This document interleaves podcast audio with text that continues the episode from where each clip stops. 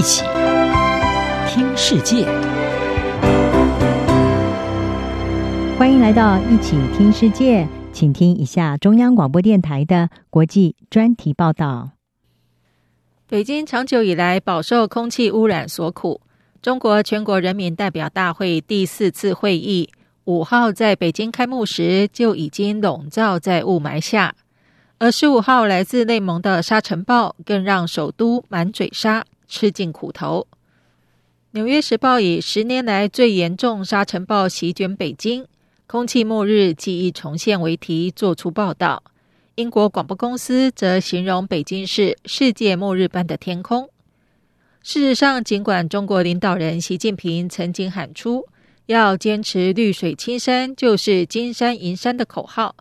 但在中共为了红酒的商业利益，让敦煌林场惨遭剃光头式的砍伐后，中国的防沙控沙工程早已出现破口，气候变迁更加剧了这场存在已久的工位危机。滚滚黄沙长驱直入不是特例。环保组织绿色和平的中国气候政策主任李硕说：“北京呈现出的就是生态危机的模样。”除了空污雾霾之外，人口膨胀、交通爆炸、水资源不足等重担，也让这座千年古都面临美女迟暮、英雄白头的无奈。为保住一国之首的地位，祭出北气南送，解决烧煤污染；南水北调，缓解缺水危机；发展辐射城市，形成京津冀一体化，以及打房调控，发展租赁市场。长枯思竭，要为北京居大不易续命。然而，一切努力的背后，始终压不下迁都的声音。毕竟，早在一九八零年，大学教授汪平就率先提出迁都论，并引起民间广泛讨论。两千年，时任中国总理朱镕基示警，不控制好沙漠化的问题，迟早要迁都。二零零六年的北京沙尘暴。则把火爆的话题炒进了全国人大会议，四百七十九名代表联名提议将首都迁出北京。一旦北京首都王冠不保，许多城市都希望取而代之，像是承载着盛唐威名的西安，就高举既可开发大西部，又能强化与少数民族联系的大旗；又如同强调现代感的广州。不但国际化，又能严控港澳门户，要不然把文化首都留给北京，让上海稳坐经济首都，再找一个政治首都，也是一套说法。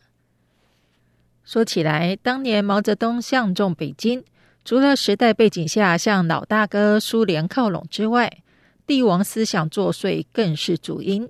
特别是历史上三个最近的朝代元、明、清，都定都于此。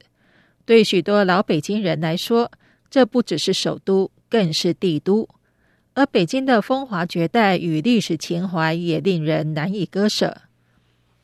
唐朝陈子昂的《登幽州台歌》传颂千古，“前不见古人，后不见来者，念天地之悠悠，独怆然而涕下”，说的就是今天的北京大兴。或许是历史加持。又或许是中南海的政治考量，北京迁都的声音一直是只闻楼梯响。然而，如果当初中共领导阶层有先见之明，北京也许可以免去今日之灾。在中共规划首都建设之初，中国当代两位杰出专家梁思成和陈占祥，曾在一九五零年共同提出史称“梁陈方案”的建议。他们预见到北京文化遗产的珍贵，以及旧城过于拥挤的症结，提议保留古都，再以现代化标准扩建新城。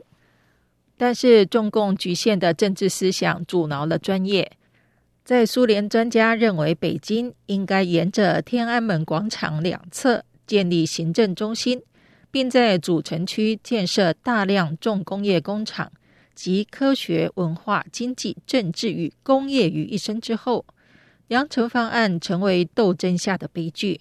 北京也错失了历史与现代并肩发展的良机，并留下至今难解的烂摊子。梁思成当年所说的“五十年后，历史将证明我是对的”，对照如今一片灰蒙蒙的北京，令人感到格外的讽刺。以上专题由宁康编撰播报，谢谢收听。